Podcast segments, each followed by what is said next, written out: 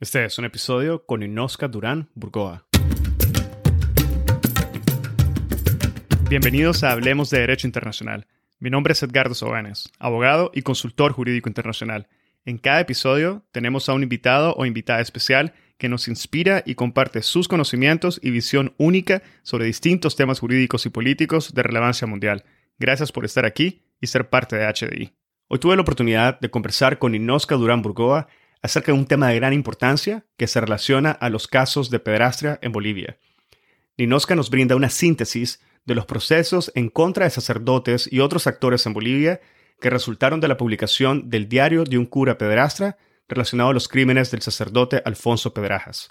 Nos habla en detalle sobre la investigación que está realizando la Procuraduría General de Bolivia sobre los crímenes cometidos y las características únicas que diferencian estos procesos con otros en la historia nos explica el proyecto de ley enviado por el presidente de Bolivia a la Asamblea Legislativa Plurinacional sobre la imprescriptibilidad de los delitos de abusos sexuales, al igual que nos habla sobre la conformación de una comisión de la verdad y de una comisión especial de investigación de la Cámara de Senadores. Explica en detalle las comunicaciones entre las autoridades de Bolivia y el Vaticano, las solicitudes hechas por Bolivia al Vaticano, entre las cuales pide, por ejemplo, el pontífice el acceso a todos los archivos, expedientes e información referente a los casos de pedrastria cometidos por sacerdotes y religiosos católicos en territorio boliviano de los que la Iglesia tenga constancia, al igual que menciona otras medidas únicas y valiosas adoptadas por Bolivia en la batalla contra la pedrastria. Nos conversa sobre las reacciones del Vaticano y el pontífice ante las solicitudes de Bolivia, sobre el papel de las víctimas en los procesos, sobre las acciones y desafíos que enfrentan en los procesos y muchos temas más. Ninoska Durán Burgoa es abogada especialista en derechos humanos de la niñez y la adolescencia. Fue viceministra de Igualdad de Oportunidades y directora general de la Niñez y Personas Adultas Mayores del Ministerio de Justicia y Transparencia Institucional del Estado Plurinacional de Bolivia. Es investigadora especialista para el Instituto Interamericano del Niño, organismo especializado de la OEA, y actualmente es miembro de la Red de América Latina y el Caribe de Líderes por la Primera Infancia y asimismo es miembro y representante de Bolivia al Ending Clerical Abuse, Organización Mundial de Víctimas Sobrevivientes de Abuso Sexual y Pederastra Clerical, y abogada y activista de derechos humanos enfocados en la protección de los derechos de niñas, niños y adolescentes víctimas. Espero que disfruten de este episodio, lo compartan en sus redes sociales y con quienes consideren podrían beneficiarse del contenido. Esta es la forma más fácil de fomentar el proceso de diseminación y difusión de temas de derecho internacional.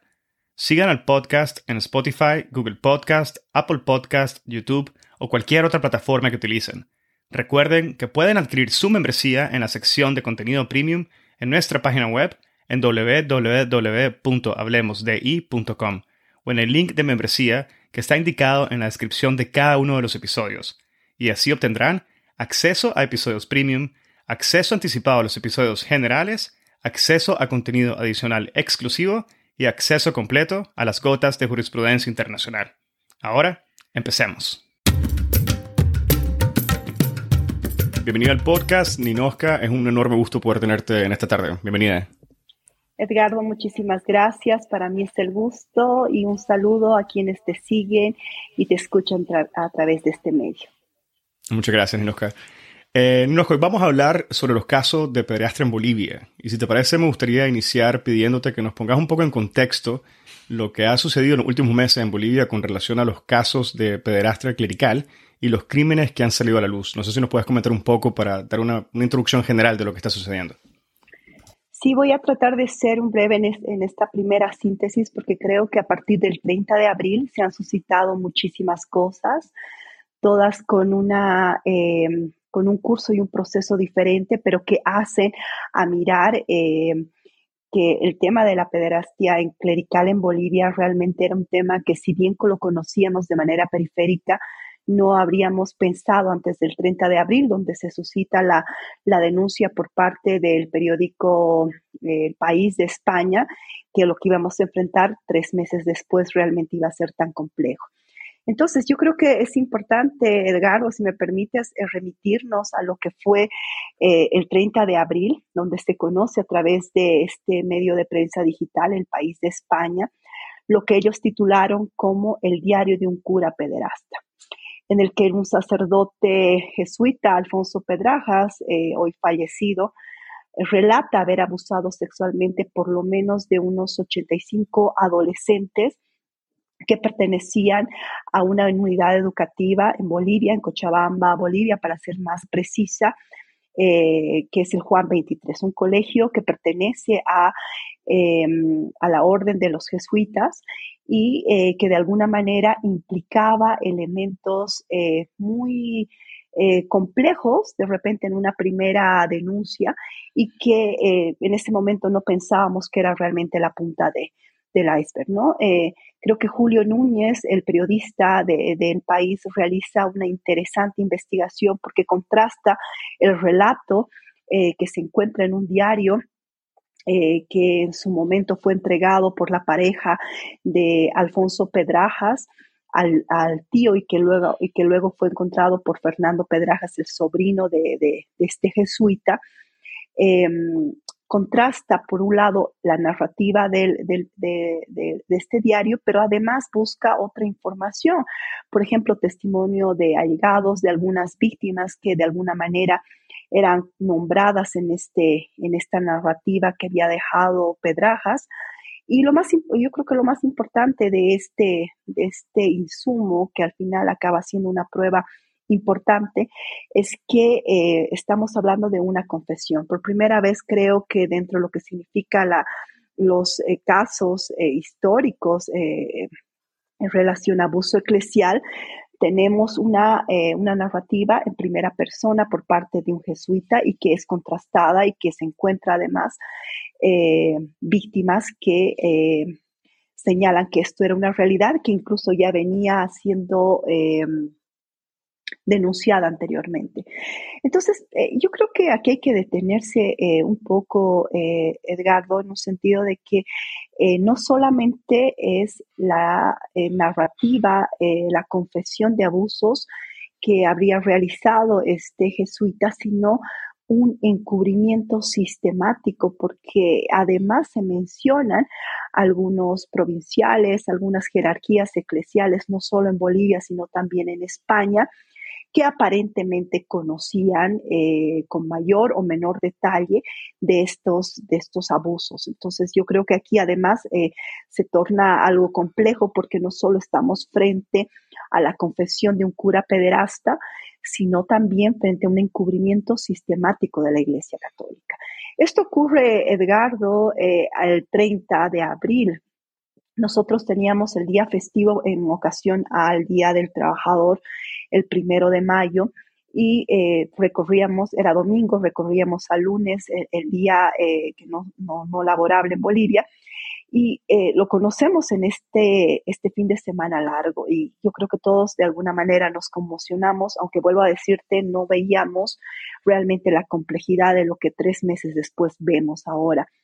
El Procurador General del Estado, al primer día hábil, me refiero al 3 de mayo, presenta una denuncia penal ante la Fiscalía Departamental de La Paz y solicita que se investigue a profundidad este caso eh, y pone como base este, esta investigación periodística y la denuncia que habría realizado de alguna manera, em, se habría denunciado de alguna manera en el diario El País. Wilfredo Chávez ha sido, y esto creo que es importante mencionarlo, ha sido un gran aliado en esta causa para la búsqueda de la verdad y la justicia.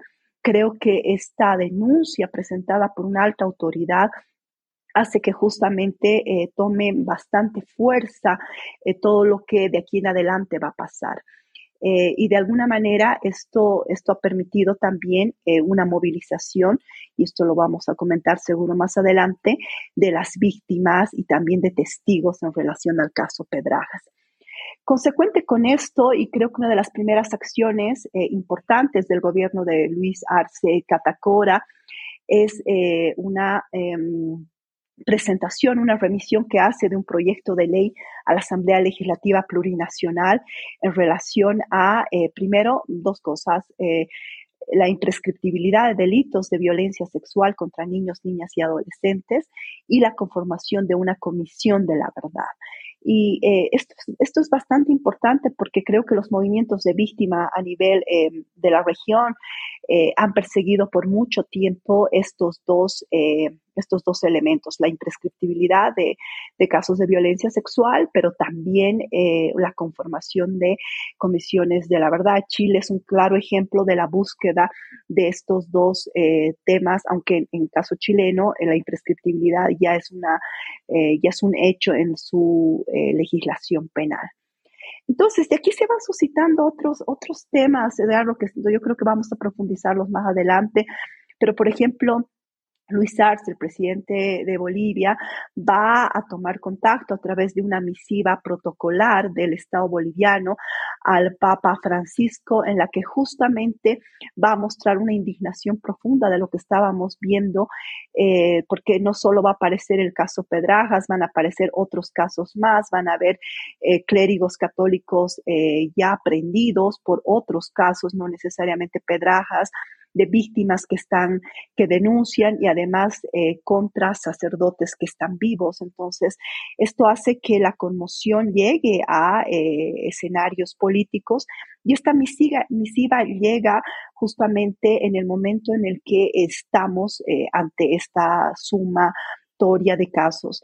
Y va a pedir dos cosas. Primero, Creo que es importante señalar que esta comunicación de tipo protocolar hace conocer justamente eh, las denuncias, la indignación eh, del Estado boliviano en relación a los abusos sexuales cometidos por sacerdotes y religiosos católicos en territorio boliviano, pero además va a pedir dos cosas. Eh, primero, que se abran los expedientes, los casos que se tienen en el Vaticano en relación a sacerdotes que han estado en territorio boliviano. Porque además, y aquí quiero agregar algo, si me permites, Edgardo, em, es que va, eh, vamos a llegar a tener conocimiento incluso de clérigos católicos que em, han sido denunciados, procesados con sentencia. Este es el caso de Luis To, por ejemplo, en España, y teniendo una denuncia y sentencia contra una niña de, ocho años, es eh, remitido por esta movilidad internacional de clérigos a Bolivia, desde España hasta Bolivia. Entonces, esto aumenta de alguna manera la, la indignación social, pero también el reclamo de tipo político.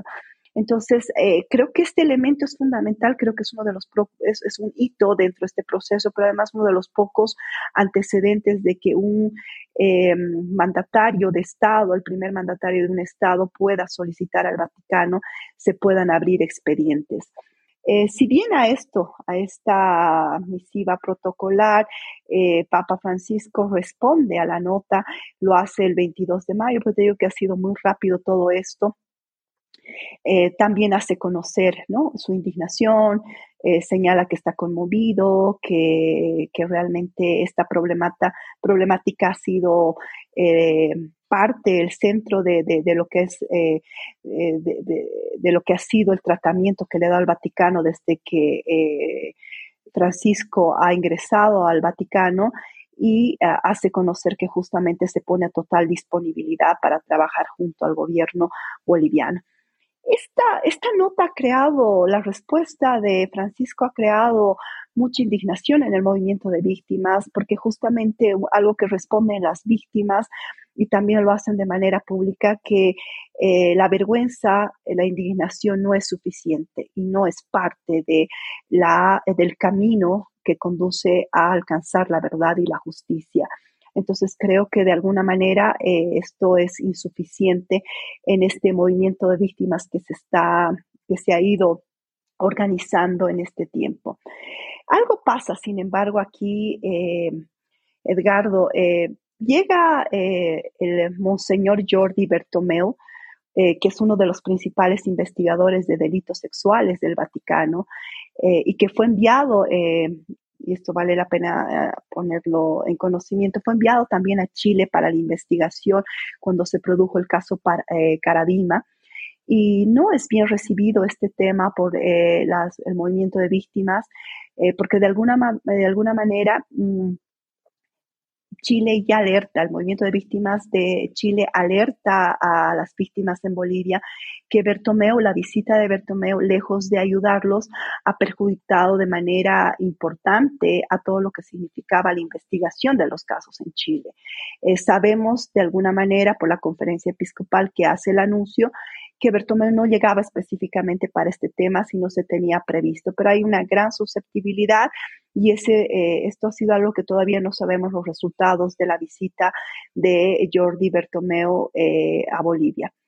Eh, por último, aquí ya, cerrando un poco este panorama, la Fiscalía General del Estado ha recibido la prueba del diario denominado este diario de un cura pederasta, pero denuncia justamente el fiscal general del Estado, Juan Lanchipa, denuncia que este diario, esta prueba ha sido adulterada y que existían que existen borrones tanto en nombres, lugares que estaban transcritos en este diario. Y de alguna manera esto es algo que preocupa, eh, lo hace conocer públicamente el fiscal general, porque básicamente el diario ha tenido dos momentos eh, antes de llegar a Bolivia, ¿no? La primera eh, que tiene que ver justamente con la curia general de la Compañía de Jesús desde España, que se lo envía al dicasterio de la doctrina de la fe al Vaticano y es justamente esta última institución quien la remite a la Fiscalía General del Estado. No sabemos a ciencia cierta qué es lo que ha pasado, pero esto es algo que preocupa principalmente a fines de investigación.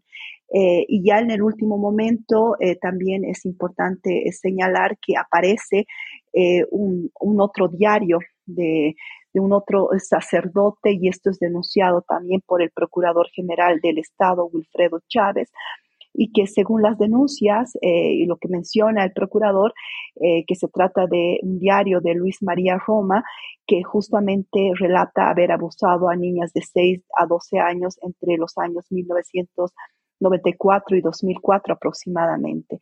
Entonces, eh, creo que estos elementos, Edgardo, nos llevan a pensar que lo que estábamos viendo el 30 de abril realmente era la punta del iceberg, que tenemos más clérigos católicos eh, denunciados en grado de autoría, pero también en encubrimiento. Y seguro quizás con este panorama ya podemos hablar de las otras eh, actuaciones de tipo político que se han estado dando en el país, pero creo que este es un panorama introductorio de lo que ha estado pasando desde el 30 de abril hasta ahora. Bueno, Inoska, muchísimas gracias por darnos ese panorama. Ahora, si te parece, vamos a, intentar eh, indagar un poco con mayor profundidad cada uno de los temas que nos ha mencionado. Y me gustaría iniciar, sí, eh, para clarificar un poco más el, modo en que opera el Vaticano, me gustaría que nos comentaras un poco acerca de los encubrimientos de los crímenes. ¿Cómo es que esto funciona y quiénes son los que normalmente están involucrados en estos encubrimientos?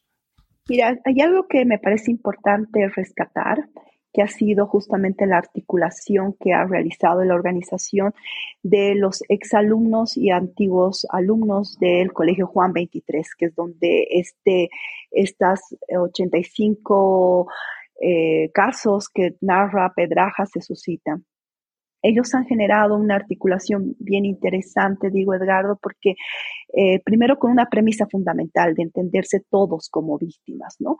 Eh, estamos hablando eh, de una persona que era director de un colegio, pero que además era un líder espiritual, eh, que además cumplía un rol de enfermero y lo cual le daba la libertad de ocultar el cuerpo de los adolescentes en una total impunidad y bajo el título de un mandato hasta divino o consentido por Dios, eh, y estos elementos, si te das cuenta, Edgardo, son muy particulares, son atípicos en relación a la comisión de cualquier otro delito, porque no solo estamos hablando del abuso físico, sexual en el cuerpo eh, de los niños, sino también y de los adolescentes, sino también de eh, un abuso de conciencia. ¿no? y con, esta, em, con este mandato incluso religioso de sometimiento. Entonces, eh, tanto tiempo que esto ha pasado en Bolivia, han pasado muchos directores y por tanto muchos provinciales en relación a lo que es la Compañía de Jesús. Muchos de los eh, adolescentes, ahora ya adultos, eh, de alguna manera en ese entonces se organizaron, mandaron cartas, hablaron individualmente, otros en, grupo, para denunciar estos casos. Y no solamente, estamos hablando de aproximadamente siete eh, clérigos em, que han sido denunciados como autores, solamente uno de ellos vivos, y los otros, sin embargo, en cuestión de encubrimiento. Entonces, eh, ahora último, te estoy hablando del año 2021-22. Existen notas ya por, eh, mandadas por los exalumnos, vuelvo a decir ahora adultos, que justamente señalan esta situación.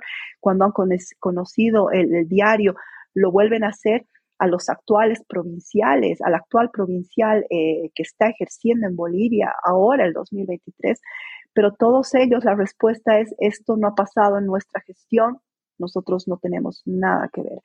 Entonces, si te das cuenta aquí, eh, Edgardo, estamos eh, ante una suerte de autores y también ante una suerte de encubridores. Entonces, lo que nos lleva a pensar que hay una participación importante de lo que es la institución misma eh, católica de la Compañía de Jesús.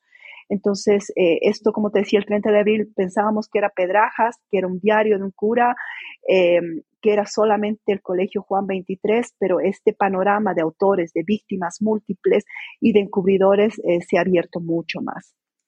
Bueno, muchísimas gracias, Ninoska. Y si te parece, ahora quisiera que volviéramos a lo que es el proceso en sí, que se ha iniciado en Bolivia, o los procesos que se han iniciado. Y no sé si nos pudieras comentar un poco acerca de los tipos penales que se están persiguiendo, a las jurisdicciones a las cuales se han acudido y contra quiénes exactamente se están presentando los casos, porque mencionas que la mayoría ya han fallecido, ¿no? Sí, te explico un poco en, eh, esto, Edgardo. Eh, si bien eh, el inicio de, de, de esto eh, se suscita a partir de una denuncia primero del Ministerio Público, luego del Procurador General del Estado y ahora de las víctimas, eh, encamina eh, la denuncia contra Alfonso Pedrajas Moreno. Su, apodo era Pica, el padre Pica, que era el director y profesor los años 1900, del 1972 al 82 y luego desde el 84 al 87 eh, del Colegio Juan 23. Esta es una denuncia eh, que está en el Distrito Judicial de Cochabamba con testimonios judicializados por las víctimas y también testigos. Sin embargo, como te decía, en esta eh, en esta violencia sexual sistemática que se da, aparecen otras víctimas y creo que creo, creo que con la fuerza justamente del movimiento de las víctimas deciden hablar y señalan también que hay otros jesuitas eh, en grado de autoría, ¿no? Entonces hay causas en relación, hay denuncias contra Francisco Pifarré, eh, que lo denominaban el padre eh, Pifa, por ejemplo, Francisco Pérez, después Carlos Villamil Olea y también contra un laico, Emilio Delgadillo Ponce, que eh, en realidad era un profesor, pero que también trabajaba en el colegio. si te das cuenta, estamos hablando de em, algunos autores que inicialmente no estaban previstos. Sin embargo, y aquí solamente estos que te acabo de mencionar tienen que ver con el Colegio Juan 23. Y hay otros dos clérigos católicos em, Antonio Gausset, eh, que era el capellán de la Corte Suprema de Justicia y que de alguna manera el relato señala que eh, había una cierta protección en relación a eh, la, justicia boliviana. imagínate, te estoy hablando del capellán de la, de la Corte Suprema de Justicia, del más alto tribunal de justicia en Bolivia y de alguna manera él también tiene denuncias no vinculadas al Colegio Juan 23, sino eh, a adolescentes de un centro de acogida que eh, justamente lo apoyaban porque este señor tenía una discapacidad física. Y eh, hay otra denuncia también contra el exdirector, ahora fallecido, de Defensa del Niño Internacional, una ONG que aún sigue presente en Bolivia em, y que también tiene denuncias específicas en, en Cochabamba cuando te, eh, que él es Jorge Vila. ellos están eh, denunciados en grado de autoría. Sin embargo, eh, Arturo Moscoso, el presidente del directorio actual, que también es un sacerdote jesuita, que recibe una solicitud y una denuncia para que se investiguen los casos de abuso eclesial, se deslinda de responsabilidades. Y esto pasa el año pasado, recientemente. Eh, Luis Carrasco, de la misma manera, que es el director general del Juan 23, ex sacerdote también eh, denuncia por encubrimiento, Osvaldo Chirveches, Bernardo Mercado, que es el actual provincial desde el año 2022, a los cuales también se ha pedido una investigación y el apoyo justamente para abrir estas denuncias eh, de tipo eclesial, si las tenían, han hecho caso omiso. omiso. Entonces, eh, podría narrarte otros provinciales más que se suman a esta lista de jerarquías eclesiales de la Compañía de Jesús que tendrían que haber tomado acciones porque de alguna manera han conocido formalmente a través de las víctimas o testigos denuncias y no hicieron nada. ¿Y esta lista va, se ha venido, ha venido creciendo con el tiempo? ¿Se espera todavía que durante las investigaciones se sigan aumentando personas que podrían estar implicadas en estos delitos o, o los procesos ya en principio se encuentran presentados y y se, ha cubierto las personas que se pretenden podrían estar involucradas en estos delitos en Bolivia. Se han, suscitado tres vías o dos vías de acción, eso me parece importante. La del Ministerio Público, que se encuentra en las fiscalías, en este caso el Distrito Judicial de Cochabamba principalmente, eh, y también otra que está trabajando eh, la Cámara de Senadores a través de una comisión especial de investigación. Por mandato constitucional, la Asamblea Legislativa puede asumir eh, funciones de Ministerio Público también. Entonces, eh, en la parte de lo que significa la, eh, la, Fiscalía General del Estado, el Ministerio Público en Bolivia, todavía tiene reserva a los casos. Esta información la tenemos principalmente por el seguimiento que se está haciendo a través de las víctimas y los abogados que estamos colaborando con ellos, sin embargo, seguro que cuando se levante el tema de la reserva podrían, vamos a poder conocer con mayor exactitud. Conocemos, Edgar, tenemos dos clérigos católicos ahora aprendidos por el Ministerio Público en temas de investigación de una víctima menor de 12 años que no tiene que ver con el caso Pedrajas ni jesuitas, sino en, una región en Santa Cruz y otra en Tarija que también ha sido denunciado por eh, una víctima em, mayor de edad, pero eh, que se ha suscitado en, Tarija, ¿no? Entonces, eh, creo que eh, han salido esta, esta fuerza, digo, del movimiento de víctimas también y la posibilidad de denuncia es que han hecho que salgan otros casos que incluso están fuera de lo que significa la compañía de Jesús. Vale, Ninoska.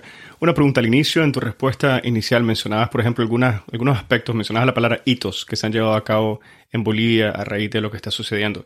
No sé si nos pudieras comentar un poco acerca de la forma en que se han ido manejando los procesos por las autoridades y tal vez desarrollar un poco más acerca de estos ciertos elementos que, que caracterizan y diferencian con otros procesos. Por ejemplo, mencionabas el proyecto de ley enviado por el presidente de la Asamblea Legislativa Plurinacional sobre la imprescriptibilidad de los delitos de abusos sexuales y la conformación de una comisión de, una comisión de la verdad. No sé si pudieras elaborar un poco más para poder entender el impacto que esto está teniendo y el aspecto funcional de los mismos.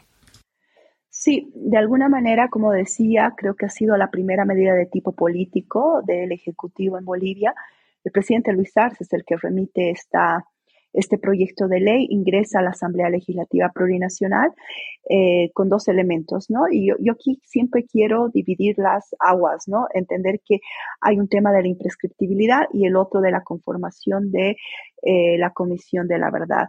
En relación al tema de la imprescriptibilidad, y creo que esto es eh, una demanda social de los movimientos de, de las víctimas, es algo que eh, realmente eh, acaba siendo una fortaleza importante, no solamente para eh, la investigación en temas de abuso clerical, sino del abuso sexual como tal, ¿no? Entonces, creo que em, de alguna manera el debate legislativo y lo que pueda acordar Bolivia en esta legislatura en relación a la imprescriptibilidad es algo muy importante y fortalece eh, eh, nuestra legislación penal y justamente desarrolla una protección integral a víctimas.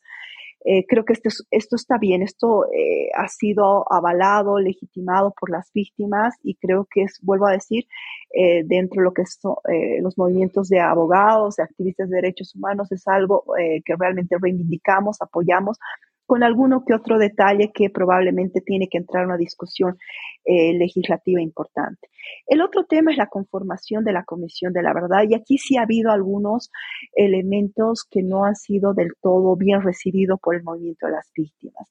El primer elemento es que es una comisión básicamente interinstitucional conformado por representantes de instituciones, del órgano ejecutivo, eh, del Ministerio Público, eh, también estarían los presidentes de, de, los más altos tribunales de justicia, lo cual también no nos queda muy claro porque en el marco de la Constitución Política del Estado no podrían ser ellos estar en, en una dualidad de funciones, en el sentido de que ya la Fiscalía tiene, por un lado, una jurisdicción abierta y ahora ingresarían a una comisión de la verdad, ¿no? Entonces había una dualidad ahí de participación y es algo que se tiene que revisar en el marco de la constitución política del Estado de Bolivia. Pero el otro elemento que preocupa más es que eh, no cumple un estándar internacional que es la participación de las víctimas. Por eso vuelvo a decir que es una comisión estrictamente interinstitucional. Eh, las víctimas han demandado la participación de los movimientos de víctimas. Eh, esto es algo que lo han estado, eh, han estado reuniéndose tanto con el presidente del Senado como con el presidente de diputados para lograr que puedan participar, no solamente en temas de abuso eclesial, sino movimientos de víctimas de abuso sexual. Y el otro elemento que también ha sido eh, algo que no ha tenido eh, eh, una, importante aceptación es que la Secretaría Técnica de esta comisión está representada por el Ministerio de Justicia y Transparencia Institucional. La presidiría el Ministerio de la Presidencia, pero su Secretaría Técnica es el Ministerio de Justicia.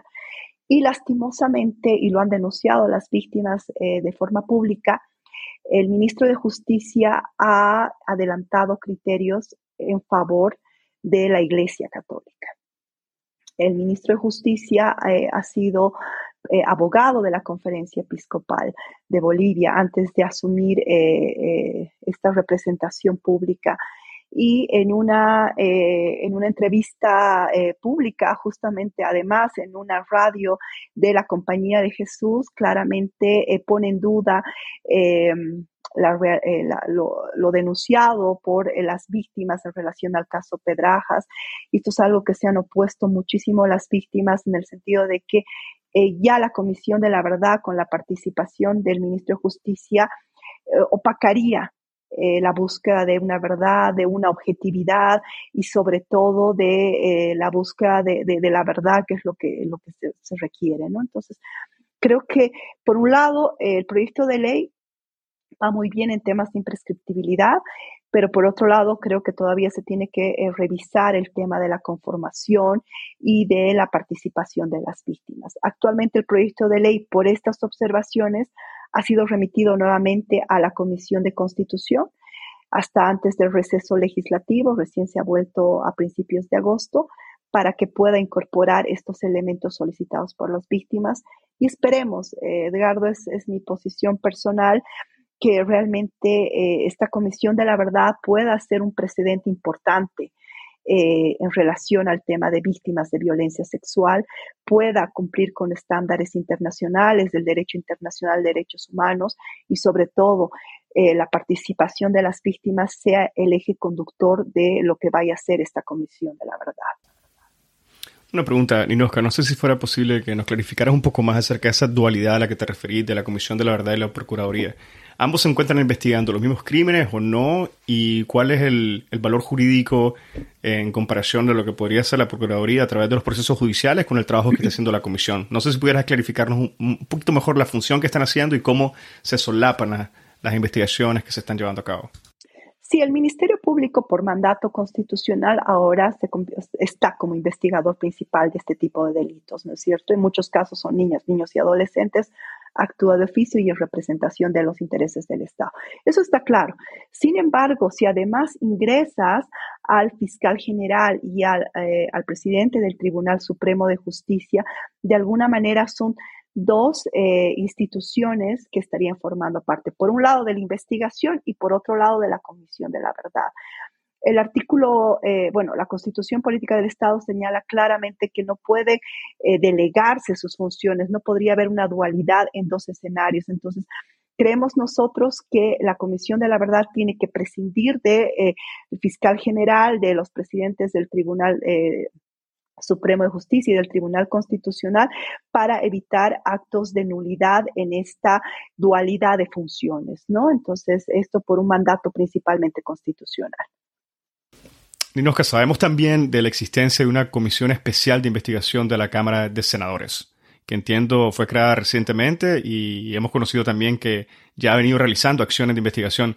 No sé si pudieras también complementar un poco sobre lo que nos has comentado de la Comisión de la Verdad y el trabajo de la Procuraduría con lo que está llevando a cabo, con el trabajo que está llevando a cabo la Comisión Especial de Investigación. Sí, yo creo que esto realmente es una voluntad política importante. Eh, la Asamblea Legislativa Plurinacional, por mandato constitucional, tiene la posibilidad de ejercer eh, funciones de Ministerio Público. Esta comisión ha sido creada hace un mes aproximadamente y es una comisión parlamentaria, pero además interpartidaria. Entonces, está conformada de manera plural por las tres fuerzas que componen la Asamblea Legislativa. Eh, son tres miembros del Movimiento al Socialismo, que es el partido oficialista, y eh, un miembro de Creemos y un miembro de Comunidad Ciudadana de las otras dos fuerzas minoritarias pero que hacen una pluralidad de la investigación. Y esto creo que es importante a nivel de un consenso político de investigación que no solamente esté conformada por una fuerza. Eh, ya ha estado recibiendo eh, en reuniones, eh, en, audiencias informativas, por ejemplo, al Procurador General del Estado, ha convocado al canciller del Estado Plurinacional de Bolivia para ver justamente cuál es eh, el tratamiento internacional y cuál es la naturaleza jurídica que une al Vaticano con eh, Bolivia, el tema de los concordatos. Ha estado el ministro de Educación para ver justamente lo que mencionábamos, este diseño curricular laico y el ejercicio también de medidas de protección a la interna de colegios. Ha recibido a las víctimas y, también han estado recientemente la Compañía de Jesús eh, en una reunión informativa. Concluyendo esta primera etapa, lo que se tiene es eh, poder hacer un plan de trabajo que diseñe un plan de reparación y una garantía de no repetición que esperemos que esta comisión pueda eh, realizar en mediano, en corto y mediano plazo. Entonces, auguramos, yo creo, una, medidas importantes. Ahí, ahí se ha comprometido esta, esta comisión incluso a hacer eh, cambios legislativos que puedan acompañar a estos procesos, que no solamente miremos este tema como un, eh, un, tema judicializado, sino de otras medidas concurrentes que el Estado plurinacional tendría que hacer en relación a estos casos. Vale, muchas gracias, Ninoska. Eh, si te parece, me gustaría ahora rescatar otro elemento que mencionabas en tu, en tu respuesta inicial y es acerca de las comunicaciones entre las autoridades bolivianas y el Vaticano. Eh, sobre esto quisiera que nos explicaras un poco mejor el contenido de la comunicación que envía Bolivia al Vaticano y la reacción eh, del Vaticano frente a la situación actual y a las acciones. Sí, eh, como te mencionaba, esto ha sido una de las segundas acciones de tipo político gubernamental del presidente Luis Arce Catacora en la que justamente a partir de lo que ha significado mayo, que es donde ha habido un movimiento más eh, complejo, eh, se manda esta nota eh, al Papa Francisco, primero, ¿no? señalando que se pueda acceder a todos los archivos, expedientes e información referente a denuncias y hechos de abuso sexual cometidos por sacerdotes y religiosos católicos en Bolivia. ¿No? Este es, un, es un primer, eh, una primera solicitud que hace eh, el, presidente boliviano y además eh, solicita que eh, se otorgue eh, a todos a todos los miembros de la institución eclesiástica algunos eh, requisitos para el ingreso a Bolivia, ¿no? O sea, de alguna manera, y en eso se está trabajando, en que clérigos católicos que ingresen a Bolivia y que pueda y, que ingresen a Bolivia tienen que cumplir con ciertos requisitos, por ejemplo, esto de no tener denuncias, etcétera, ¿no? Porque de alguna manera, y lo, y lo pongo entre comillas, porque lo dice así la carta, que fueron mal utilizados ¿no? al momento de esta movilidad internacional y haber ingresado clérigos que tenían denuncias en otros países y que de alguna manera han desempeñado eh, funciones de educadores eh, en colegios, etcétera, ¿no? Entonces, estos son dos elementos claros que hace conocer eh, Luis Arce en, esta, en esta misiva, ¿no? Y, creo, vuelvo a decir, eh, decir, Edgardo, creo que esta es una, eh, es una importante solicitud. Eh, desconozco de repente si los hay, pero al menos yo desconozco que un primer mandatario solicite al Vaticano se puedan abrir los expedientes específicamente de clérigos que han estado en, en, Bolivia, ¿no? Y que esto de alguna manera coadyuvaría a la investigación y por otro lado poner claramente que Bolivia va a trabajar en mecanismos de fortalecimiento de control y revisión de antecedentes personales para el ingreso a territorio boliviano de sacerdotes y religiosos católicos extranjeros, ¿no? Entonces, creo que de alguna manera esto es importante y bueno, también a partir de esta de estos mecanismos de fortalecimiento de control, eh, también señala que el Estado boliviano se va a reservar el derecho de admitir o no el ingreso de nuevos sacerdotes a territorio boliviano. Entonces, creo que son tres elementos claros eh, que surgen de esta comunicación. Eh, yo creo que la, carta, la respuesta del 22 de mayo que envía el Papa Francisco, eh, más que una, un camino a seguir y decir, bueno, vamos a abrir los expedientes, cuál es el camino, el procedimiento, simplemente muestra, expresa que está conmovido, que está impresionado por todos estos casos que ha conocido la, eh, los jueces de los tribunales bolivianos y que de alguna manera pone a disponibilidad toda la predisposición de la Iglesia para trabajar junto al gobierno eh, boliviano, pero tampoco hay una como ruta crítica o un procedimiento en el que digamos, ok, empecemos a trabajar en esto, cómo lo hacemos, eh, con quiénes lo hacemos, eh, no existe tampoco un camino a seguir. Entonces, por tu respuesta, entendería que hasta la fecha del día de hoy, desde la carta del 22 de mayo, no se ha implementado ninguna medida concreta de cooperación con el Vaticano y la Procuraduría, por ejemplo. No, no hay algo específico con eh, delimitado, digamos, en procedimiento y demás. Esperemos que, que bueno, que de alguna manera eh, se pueda integrar eh, realmente caminos a seguir más allá de que, que, cartas que van y vienen. Y en, el, en, el, en lo que se refiere a, los diarios que mencionaba que fueron transmitidos, ¿Esto lo hace el Vaticano en un marco que entienden ellos de cooperación o es algo que pasa fuera del contexto de lo propuesto por el, por el Papa?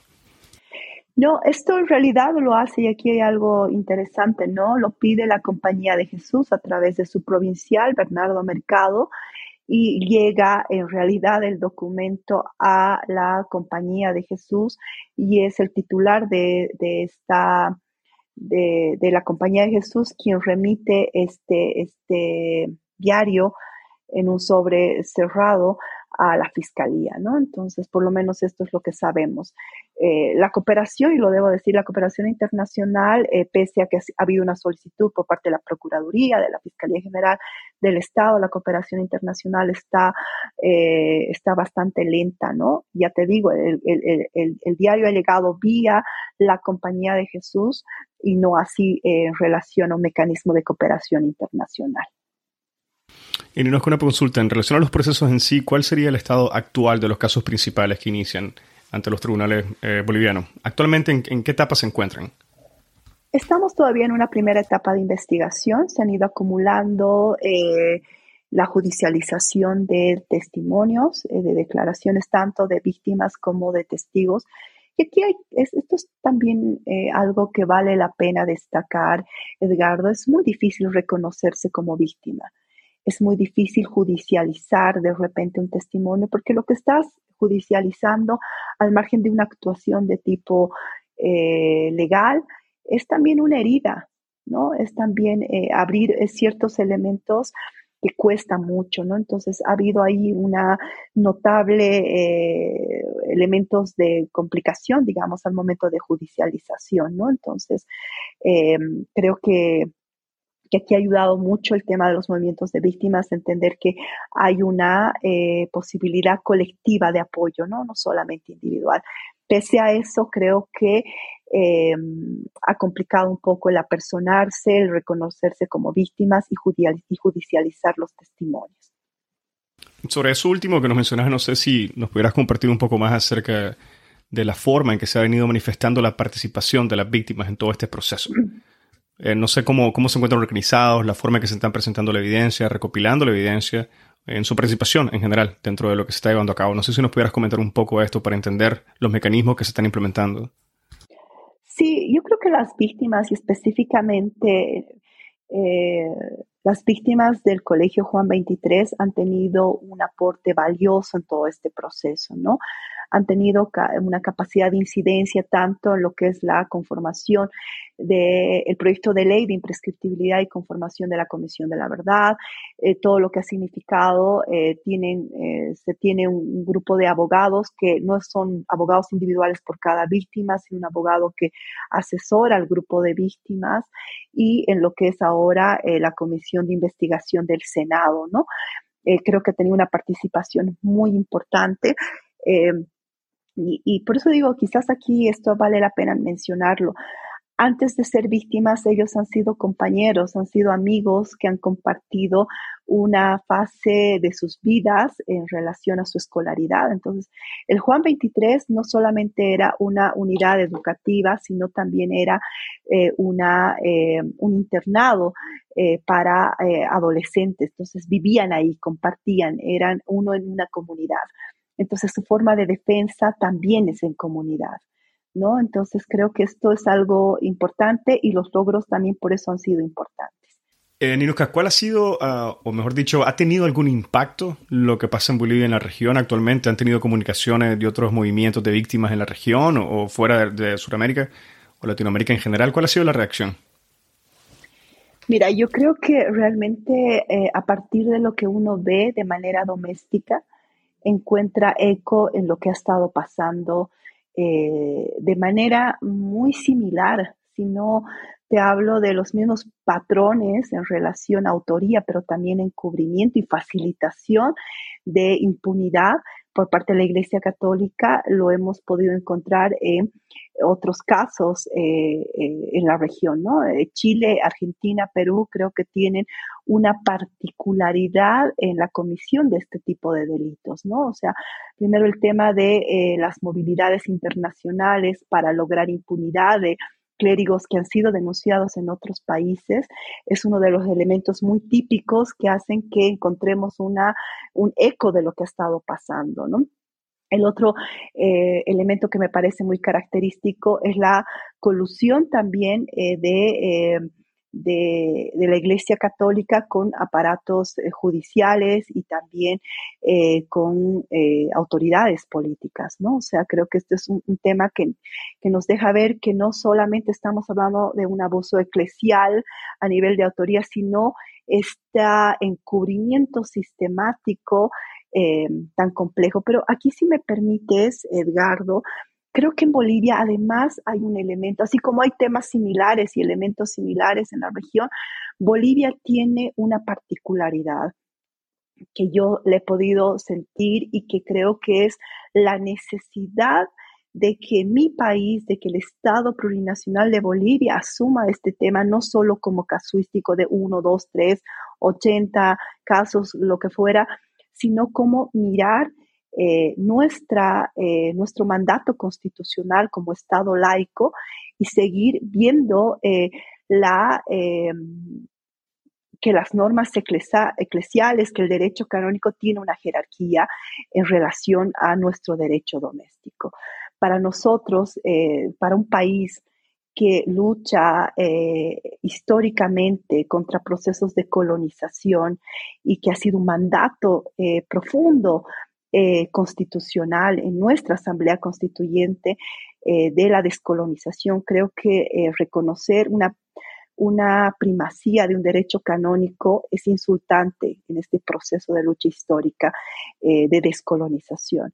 La Iglesia Católica ha sido por mucho tiempo el instrumento más cruel de la colonización en mi país, tanto para la apropiación de, de los territorios indígenas, de las eh, comunidades indígenas originarias campesinas, así como em, la plataforma antiderechos para la consolidación y ejercicio efectivo de los derechos de las mujeres, pero una vez más hoy sentimos, percibimos y denunciamos la apropiación de los cuerpos de las niñas, niños y adolescentes en abuso eclesial en total impunidad. Entonces yo creo que no solo para de, lo que se trata es que Bolivia vea no solamente este tema como un tema casuístico, sino como todos esos elementos de dignidad y soberanía nacional y sobre todo, ¿no? De descolonización y que lo hemos estado eh, tolerando por mucho tiempo. Tenemos concordatos todavía de 1856, ciertos privilegios que concede el Estado boliviano, aun cuando el mandato constitucional ha sido somos un Estado plurinacional, interculturalidad, intercultural, autonómico, pero sobre todo en este caso laico. Muchísimas gracias, Ninoska. Y si te parece, me gustaría finalizar el episodio pidiéndote que nos compartas tu visión acerca de los mecanismos que quizás podrían implementarse para avanzar de una manera más efectiva en estos casos, o incluso si tuvieran en mente algunas acciones que se podrían estar tomando para poder superar los desafíos que se han, que se han enfrentado o que se podrían enfrentar en el futuro. Yo creo que eh, esta comisión de, de, la verdad, de justicia, verdad, de reparación y no repetición va eh, condensar ciertos elementos eh, importantes de dignificación de estos procedimientos, ¿no? de estos procesos. Mm, Bolivia sigue, Edgardo, lastimosamente, y en eso soy muy autocrítica, pese a ciertos avances importantes en el proceso postconstituyente, en Bolivia eh, existe y persiste una justicia eh, patriarcal, colonial, racista, adultocéntrica. ¿No? Entonces creemos que el inmediato eh, estamos nosotros augurando una reforma judicial que sabemos que todavía es de, larga data y a, largo plazo. Sin embargo, creo que la garantía de no repetición es resolver primero eh, qué hace la Rectoría de Educación en esto. Nosotros seguimos manteniendo colegios eh, que están administrados por la Iglesia Católica dónde se suscitan estos elementos. Yo creo que una primera línea de intervención es cómo trabajamos el tema de una educación laica al interno incluso de eh, estos, estos escenarios de tipo educativo. ¿no? Eh, la currícula de eh, derechos sexuales y salud sexual integral básicamente ha sido Mm, retrasada por estos movimientos eh, antiderechos que vienen de una eh, formación eh, religiosa conservadora y esto definitivamente hace que estemos frente a una indefensión de niñas, niños y adolescentes, ¿no? Y creo que son otros elementos de profunda reflexión. Entonces, por un lado está el tema, yo creo, de, de, la educación, de mirar realmente una educación laica basada justamente en los derechos humanos de niñas, niños y adolescentes, el tema de la administración de justicia, que si bien creo que las reformas van a ser de mediana y largo plazo, creo que es importante ver como una medida de corto plazo esta comisión de la verdad que pueda claramente diseñe claramente y ejecute un plan de reparación para las víctimas en las que la institución, no solamente a nivel personal de tipo penal, sino que la institución católica pueda responder claramente por eh, la impunidad y el encubrimiento de estos casos y las garantías de no repetición. En Bolivia tenemos el sistema plurinacional de protección a la niña, niño, adolescente, que está integrado por varios eh, actores de tipo institucional y privado. Yo creo que es una gran oportunidad para diseñar también elementos y garantías de no repetición eh, de estos actos y, creo que va a ser fundamental eh, ante esta crisis generar una oportunidad claramente integral para responder a lo que está pasando. Bueno, Inoska, muchísimas gracias por todo lo que nos has comentado el día de hoy. No sé si quisieras agregar algún comentario final antes de que demos cierre el episodio. Edgardo, simplemente agradecerte por este espacio. Quiero reivindicar eh, la participación de las víctimas que en todo este tiempo, que puede ser muy cortito, han logrado muchas cosas. Creo que eh, solamente en clave de red, eh, a nivel de una mirada colectiva y comunitaria, que podemos lograr muchas cosas. Entonces, quiero realmente enfatizar y realzar el compromiso colectivo de lo que está haciendo en Bolivia el movimiento de las víctimas de abuso sexual clerical. Bueno, nuevamente, muchísimas gracias por haber compartido este espacio para poder hablar sobre un tema de alta importancia. Te agradezco muchísimo y ha sido un verdadero gusto. Edgardo, a ti, muchísimas gracias. Un saludo desde Bolivia. Y con esto finaliza el episodio del día de hoy con Inosca Durán Burgoa. Si encontraste este episodio interesante, te invitamos a que lo compartas y nos sigas en Spotify, Apple Podcast, Google Podcast o cualquier otra plataforma que utilices para escuchar tu podcast Hablemos de Derecho Internacional, haciendo clic al botón de seguir o al botón de suscripción. Hasta la próxima.